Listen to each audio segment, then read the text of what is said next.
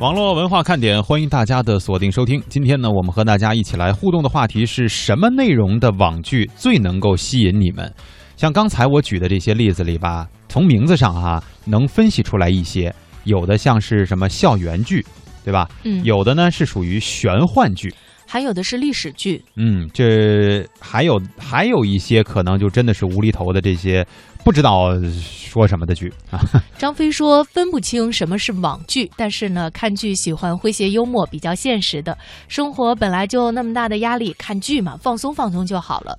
呃，网剧呢，实际上我你刚才说到这个的时候，我也在想到底什么是网剧呢？原来我们会觉得是互联网自制的一些剧，也是放在互联网平台上来播的。嗯，但是现在看来的话，它的这个外延大概会大一点儿。比方说，有一些网文被改编成了这样的一些连续剧，像《甄嬛传》呢，或者是像这个什么《青云诛仙志》，是叫这个名字吗？诛仙青云志啊，就是大概类似的这种，是不是也可以称之为网剧啊？嗯，等等这样一些内容，大致意思我觉得就是跟互联网相关的。对，或者是说曾经呢，它是一部作品，就是文字作品，对吧？嗯，后来呢，经过发发酵啊，大家都觉得，哎，这挺好的，这个看的人也挺多的，不如我们找几个有名的演员投资一下，拍一下吧，对吧？来再再次激发他的这个赚钱能力。可能这一些呢，就是比较笼统的，或者说相对片面一点的、一点点的哈，这种网剧的概念。前一阵子确实火的网剧啊，挺多的，我不见得说每个都知道，因为确实有好多刚才我说那些基本上都没看过，但是也有一些宣传的特别狠的。像什么老九门呐、嗯刚才还有一位点心哈，在我们的这个留言板上，十米说余罪啊，就是张一山演的那个，说看过的都懂啊，也不用我点出来具体为什么了，就那类型的我就特别喜欢。啊，嗯嗯，我现在呢，在这个百度百科里啊，搜索了一下关于网络剧的这样的一个定义。他说的呢是专门为电脑网络制作的，通过互联网播放的一类网络连续剧。和电视剧一样，网络剧呢一般也分为单元剧和连续剧。但是呢，我们现在会看到这样的一种现象，就是。呃，这叫台网同播，嗯，就是电视台也在播，然后那个网站呢也在播。基本上我们的用户呢，现在的这个观赏的载体也会比较多了，像电视以及互联网设备等等。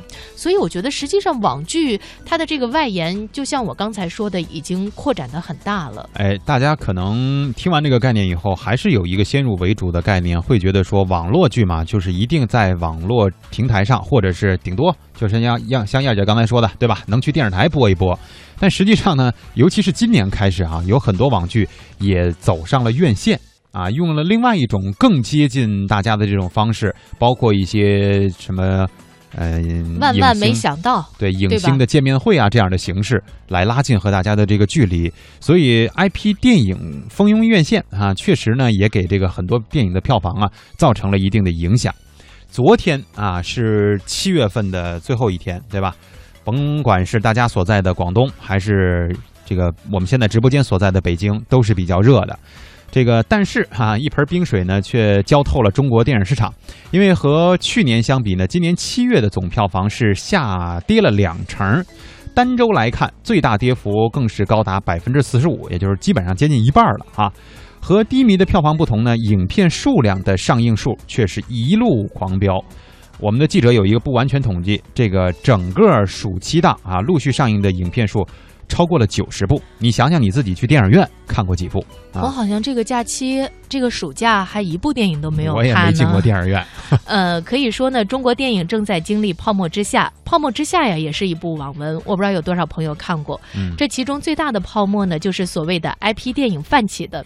你看这个什么古装啊、青春呀、少女主题的 IP 称霸银幕，但是呢却评价低，制作烂，票房更是从去年最高十亿的量级，现在基本就降到了千万甚至是几百万，然后就匆匆下线了。当观众对开始同质化的 IP 作品感到疲劳的时候，这股潮流还能够持续吗？在最近的图书 IP 对话影呃影视的这个论坛上呢，香港导演陈德森、作家麦家，还有收获杂志社的社长陈永新等人，在 IP 热当中开启了一番冷思考。这个夏天的大荧幕对接踵上映的 IP 电影来说，无疑是拥挤的。拿出暑期档超过九十部电影的超长片单，从《致青春二》到《泡沫之夏》，从《封神传奇》到《盗墓笔记》，青春、美女、古装、玄幻，观众看花了眼，而票房却不认账。断崖式下跌，这句对今夏暑期档票房的描述频频在媒体上出现。与去年相比，今年七月的总票房下跌两成；与去年相比，今夏 IP 电影的票房甚至可以说少了一个零。去年暑期 IP 电影《大圣归来》《煎饼侠》都以十亿量级的票房水平带动了整个市场。再看今年表现最好的《致青春二》三点三五亿元，而类似《泡沫之夏》这样的电影只卖了七百多万就匆匆离场。再看口碑，《致青春二十》四分，睡在我上铺的兄弟五分，《封神传奇》三点三分。五毛钱特效，除了颜值，剧情台词烂成渣。随着骂声，观众热情逐渐退去，露出了残酷的现实。统计显示，去年电影总票房中有百分之三十六来自 IP 电影，但所有 IP 电影中获得七分以上的不足五分之一，而五分以下的烂片儿接近一半儿。尽管作家麦家的《听风者》《暗算》等五部作品都被搬上了荧幕，但在他看来，中国的 IP 热让资本走进了电影，却让电影远离了艺术。去年上榜奥斯卡的十一部作品中，包括《荒野猎人》在内的七部都来自知名度并不高的纯文学作品。但对于国内追求迅速回报的资本而言，高点击率的网络 IP 才是最好的选择。张艺谋大红灯笼高高挂，那个红高粱，百分之九十的电影不能说是名著吧，至少是一个纯文学。但今天很多作品虽然很有文学质地，它没有知名度，很多小说粗制滥造的，但是它通过网络形成了一个巨大的 IP，成了资本最青睐的对象。上世纪九十年代，第五代导演为中国电影带来一次华丽的爆发。收获杂志社长陈永新目睹了《大红灯笼高高挂》《活着》这一系列经典从严肃刊物走上银幕的过程。八十年代末到九十年代，那时候张艺谋跟我们签过一个叫首看权。我们刊物没出来之前，那个清样是第一个寄给他，是一年一万块钱，大概有三年到四年的时间。在那个时间里面，出了电影《活着》，还出了一个《大红灯笼》。根据苏童的《七妾成群》，有电影以来，这个是一个一个惯例。那么现在比较复杂的是，他要的 IP 是能够吸引更多资本、更多观众来。你有产业，你有那些很热闹的东西，但是还需要一些定海神针的东西，而这些东西是简单的 IP 是不能代替的。IP 电影当然也有成功案例。二零一四年，徐克导演的《智取威虎山》以七点七分和八亿票房名利双收。这部内核来自小说《林海雪原》的电影，又糅合了部分京剧元素，观众基础和艺术观赏性都没有丧失。有了好小说、好故事，才会有后来留存的经典。但现实是，眼下网络小说点击量却成了影视 IP 几乎最重要的选择标准。编剧石中山坦言，对比网络写手每天上万字的更新，纯文学作家上午写千字，下午删五百的写作速度，使得二者完全丧失竞争的可能。而在香港知名导演陈德森看来，好的作品至少应该经过时间的沉淀。尽管香港电影在五六十年代也经历过同质化武侠片泛滥的时期，得以流传至今的人大多出自金庸和古龙之手。再反观好莱坞，《星球大战》《美国队长》这些超级大 IP，至少都经历了半个世纪的考验。我从那个电影的角度，你像《美国队长》是一九四一年的漫画，它能够到现在，小孩、全世界的年轻人都关注，还是需要那个沉淀。需要沉淀是吧？这这几个字呢，我觉得这只是其中的一方面。有些东西吧，您创作出来以后，它没有沉淀的机会，或者说它根本不够那个程度，再怎么沉淀，也只能是被遗忘。呃，像刚才举例说的这个美国队长，为什么能够在全世界都风靡？就是因为他的这个创造出来的东西，一它是连续性的，嗯，二呢，它可能会引发你内心当中的一些情节或者是感触，所以大家才会对他恋恋不舍。那像刚才我们读到的很多东西，有一个我好像大概想起来了，就是那个《诛仙青云志》哈。因为我给它拆开以后一看，好像《诛仙》这本小说，在我上学的那个就是中学那个年代，好像挺流行的。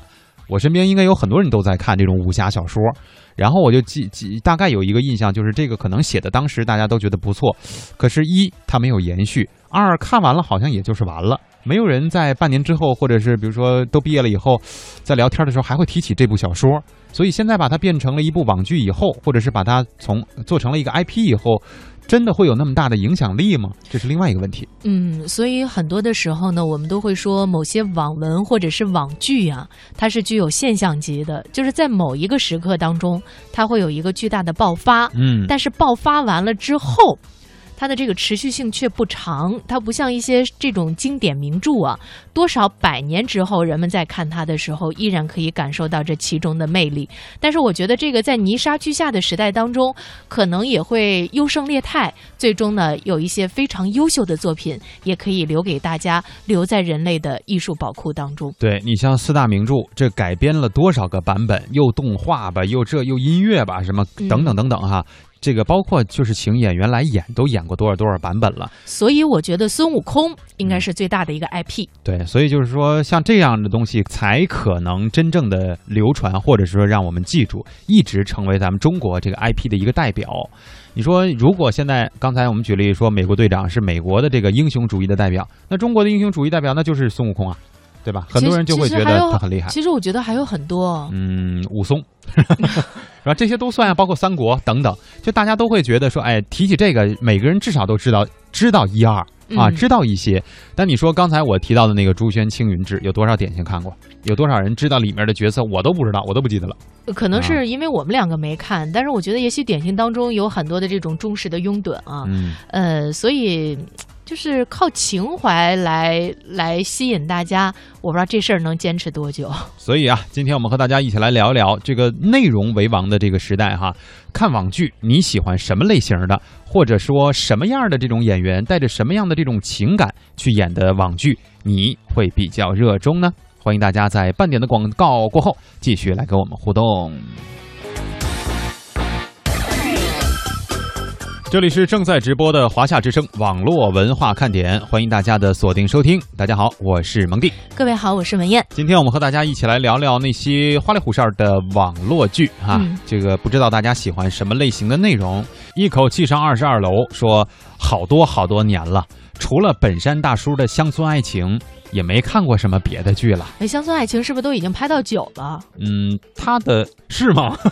啊，都这么多了呀？哦，我有一个朋友也非常的喜欢看乡村爱情，因为那个在在今年吧，还是是今年吗？嗯，呃，因为他要在一个那个网络平台上进行播放，他为了看这个剧的首播，嗯，就第一时间看到。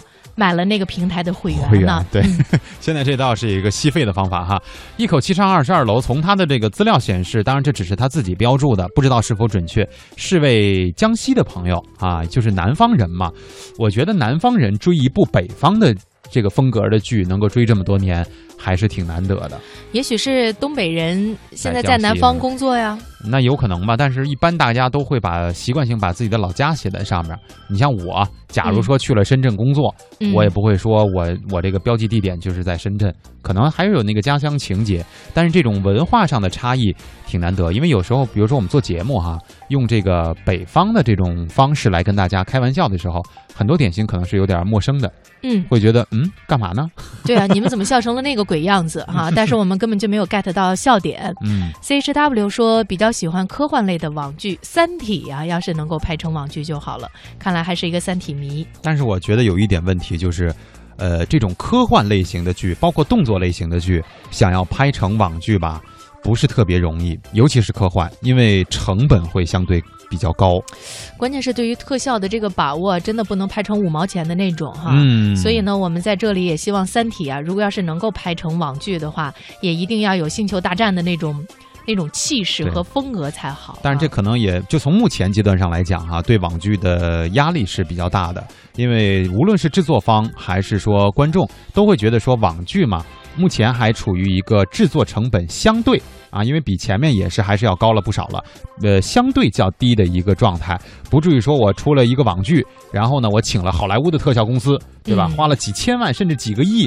来去做一部网剧，这个东西可能对目前的发展状态来说早了一点，但是未来肯定是这样的规律，因为大家就不再觉得说只有电影才值得花那么多钱。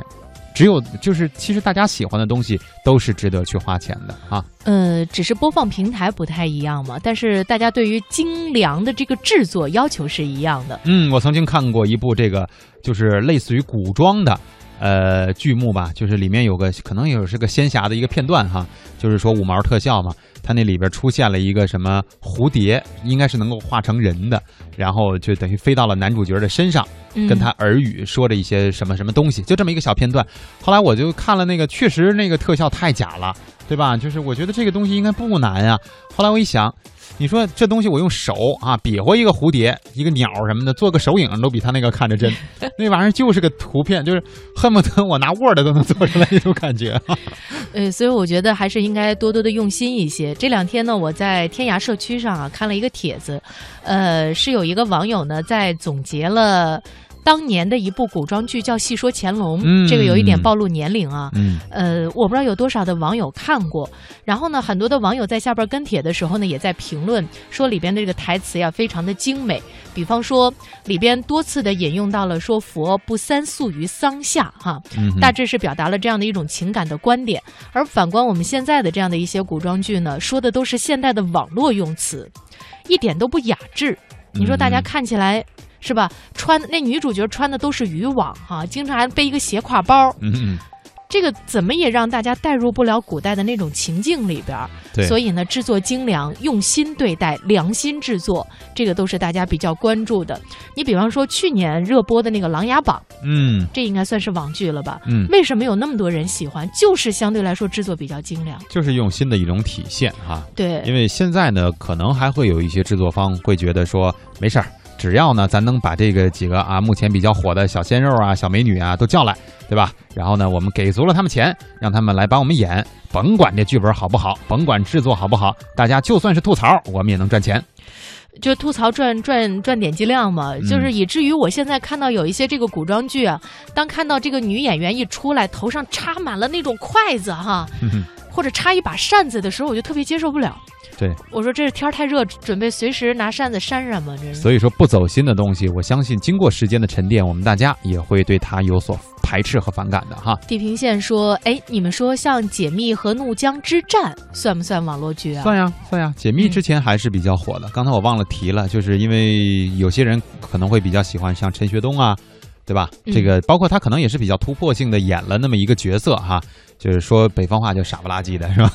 但是确实智呃情商啊情商很低智商很高的这样的一种角色，呃反转吧会让大家觉得嗯包括它的剧情青春励志谍战剧，啊就会让你觉得因为它是卖家的作品嘛，所以就会有有人觉得从这个作者的上呃作者来看我就很喜欢啊。皮卡丘说喜欢看特种兵这种类型的网剧，要是看的话，一集都不会落下的。哟呵，这个女孩喜欢军事题材的剧，我还真是不多见。